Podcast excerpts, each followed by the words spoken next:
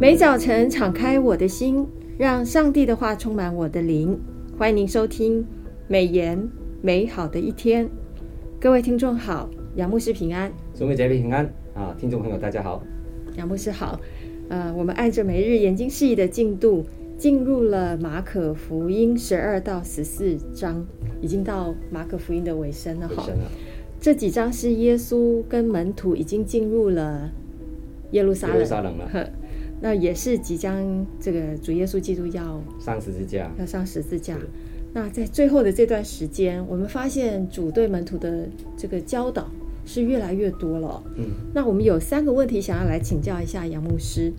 第一个问题就是十二章，耶稣回答文士，什么是最大的诫命？主耶稣认为，首先应该是尽心、尽性、尽意、尽力爱上帝，其次是爱人如己。那为什么主认为文士或者是当时的宗教领袖做不到，但是寡妇哈，这个做到了，他反而做到了呢？是的，好问题啊！耶稣很敏锐地把摩西的律法归纳为两条诫命，第一条统整了人对上帝应负的责任。啊，你要尽心、尽性、尽意、尽力爱主你的上帝。马可福音十二章三十节提的。第二条则涵盖了人对人应该尽的责任，就是要爱邻或爱人如己。哦，马可福音十二章三十一节，耶稣启示了律法的本质，并教导人达成律法的遵行。接着，耶稣啊夸奖了那一位文士的回应，是因为他抓住了这最大的诫命中。两个重点，一个是神是独一的神，因为神是独一的神，所以我们当一心的爱他，并且爱他所爱的人。第二是爱比一切献祭哈更美好，哈更好更美，就是马可福音十二章三十二到三十三节所提的，神就是爱，神也喜悦爱，他对那一些属他的人最乐意看见的就是活出爱的生命，用爱来侍奉他。因此，耶稣称许他离神的国不远了，这、就是马可福音十二章三十四节所提的。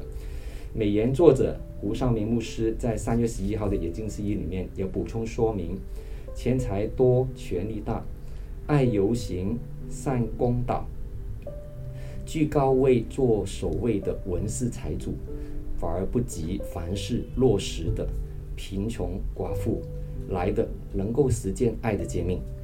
看来只给上帝小钱，却头上养生的，再以爱心助人不难。原本没有爱，侵占寡妇的家产，即便是奉献巨款，也只是表演，非爱上帝。言行相悖，不能进天国。因此，耶稣认为文士只算离上帝的国不远而已。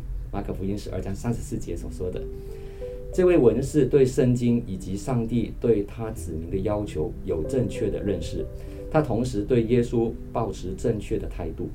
如果他更进一步相信耶稣是预言中的弥赛亚，他就进到神的国里面了。这里写到他离神的国不远了，只差一步，就是他个人对上帝的信仰。是，所以只差一步，其实很小。是。所以真的是要像刚刚杨牧师提到的，就是爱，其实总这个神就是爱，嗯、爱神跟爱他所爱的人，爱他所爱的人，对，就是爱了。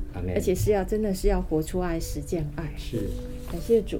第二个问题，我想请问一下杨牧师，就是十三章，耶稣预言圣殿被毁，眼睛可以看见的圣地，圣殿被毁了，但因为耶稣基督的救赎，让我们的身体也成为圣灵内住的殿。是。那杨牧师，您的看法是？是的，耶稣从圣殿里出来的时候，有一个门徒像观光客一般，对于耶路撒冷圣殿的规模宏大以及壮丽发出赞叹。他跟耶稣说：“老师，请看，这是多么了不起的石头，多么了不起的建筑啊！”马可福音十三章一节所提的，根据新约圣经背背景注释。记载的圣殿由许多栋建筑组合而成的，是古代最宏伟壮观的景观之一。这座圣殿的面积是当时所罗门王圣殿的两倍大。在大希律王统治的时代，耶稣还没有出生的时候，工程已经展开了，而到这个时候仍然在正进行当中。大希律开始新建的圣殿以壮丽见称，建筑用的石块是白色的，而且长三公尺，等于十英尺这么长哈，那么巨大的一个石头。那另外有巨型的金金子哈，当做装饰。那这个工程直到公元六十四年才完成的。然而，耶稣对这位门徒说：“你看见这些宏伟的建筑吗？”这里将没有一块石头会留在另外一块石头的，而不被拆毁的。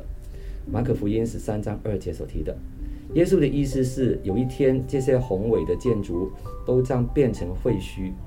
后来耶稣的预言应验了。主后七十年，罗马帝国提多将军将圣殿毁坏，夷为平地。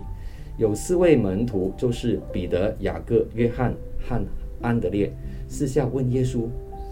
什么时候会发生，以及发生的时候会有什么预兆呢？马可福音十三章三到四节，主耶稣先回答灾难征兆的问题。末世的大灾难像妇人生产的阵痛一样，一波又一波，一次比一次剧烈。灾难开始的时候，全地满有国际性的冲突，多处有地震、饥荒的天然灾害。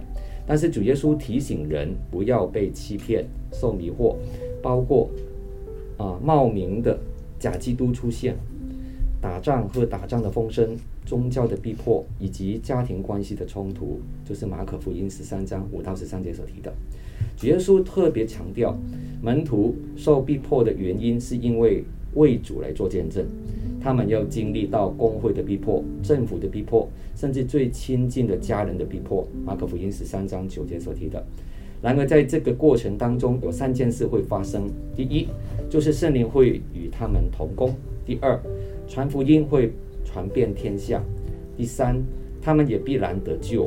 马可福音十三章十到十三节所提的。因此，旧约圣殿会被毁，新的圣殿就是教会，也要受到逼迫。但在天上的圣城将要被建立，将有一有一万人哈进入神的国。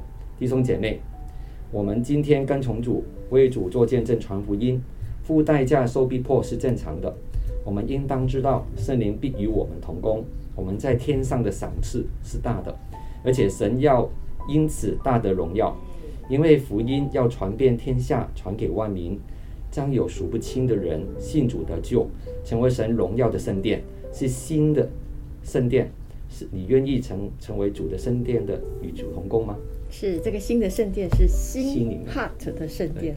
感谢主，就是眼睛看到的圣殿虽然毁了，但是我们要成就更多的功。阿门。呃，第三个问题，我想请问一下杨牧师，是第十四章跟在基督身边三年半的门徒。却在耶稣受难的时候全数跌倒，在基督徒的生命中跌倒也是不可避免的事情。那主耶稣要我们在这件事上学习到什么样的功课？好，这个是一一一个非常好的题目，也是很很安慰我们的今天的基督徒。是，美言的作者胡少明牧师在三月十四号的研经事业里面特别指出，主用用了三年半的时间训练门徒，门徒则于受难日。那一天里面全数跌倒，主不为门徒的成功而训练门徒，只为成全门徒而与门徒同在。彼得虽然啊、呃、将会三次不认主，然而只要认罪悔改，主必接纳他。我们也经常会跌倒，因此在圣餐主日应当要自省与认罪，再来领圣餐。若不愿意靠主的宝血洁净，仍然啊，忍圣餐的话，由于不分辨主的身体跟宝血，便是在吃喝自己的罪了。就是哥林多前书十一章二十八到二十九节记载的。耶稣悲伤地看着门徒，知道他们将会像受惊的羊群一样被驱散。他引用了撒迦利亚书十三章七节所提的：“我要击打牧人，羊就分散了。”提到他们，你们都要跌倒了。就是马可福音十三章二十七节提的，但他同时也给他们希望，告诉他们，他自己会从死里复活，之后会在加利利与他们相见。虽然天父寂寞了，门徒软弱跌倒了，却不能摇动耶稣的心。耶稣三次孤单的祷告，也是三次迫切的祷告，更是三次奉献的祷告。面对犹大的出卖、亲嘴的暗号、官府的抓拿，还有门徒的四散，他没有犹豫，也没有惧怕。他说：“这是成就，唯有应验经上的话。”就是马可福音十四章四十九节所提的。他心中的道是何等有力量，胜过背叛，胜过出卖，胜过虚伪。胜过刀棒，也胜过自己的孤单。主耶稣在天父面前倾心吐意，在敌人面前的勇敢，问他们说：“你们找谁？”他们回答说：“拿撒勒人耶稣。”耶稣勇敢的说：“我就是。”他们就退后，倒在地上。哦，就是约翰福音十八章四到六节提的。是。虽然彼得拿刀出来护卫耶稣，但只有一把刀的人，显然不是一群。带刀棒的人的对手是，最终他跟众门徒选择逃跑了，就是马可福音十四章五十节。而且他在一个死女面前怎样回应他的提问呢？你不也是这人的门徒吗？彼得回答说：“我不是。”一个我就是，另外一个是我不是。约翰福音十八章十七节，为什么耶稣在敌人面前可以这样勇敢地说“我就是”呢？而彼得在弱小女子面前胆怯地说“我不是”呢？关键在于耶稣在克西马尼园整夜祷告，而门徒彼得选择整夜睡觉。祈祷祈祷出来的能力是何等的浩大！耶稣的祷告饶恕连续的榜样，而门徒愿意悔改与回头，依靠主，都是值得我们学习的功课。他们真的，我们在在马可福音当中看到，其实主耶稣常常会到旷野或者是一个安静的地方。来祷告，但是门徒在祷告的学习上面却是比较少的。是的，是，所以这个也是主在提醒我们，真的不管是这个读他的话语，或者是祷告，都是非常重要的事情。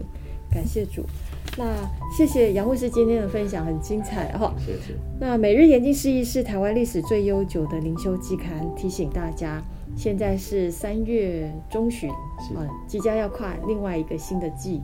那我们第二季的研读的经卷是这个大先知书啊，就是以赛亚书啊，比较长的书卷，还有另外一个是哥罗西书。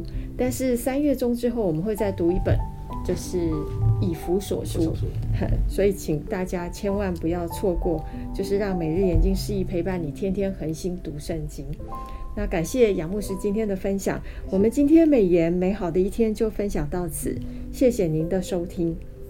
愿上帝的话语丰富充满我们的生活，使大家福杯满溢。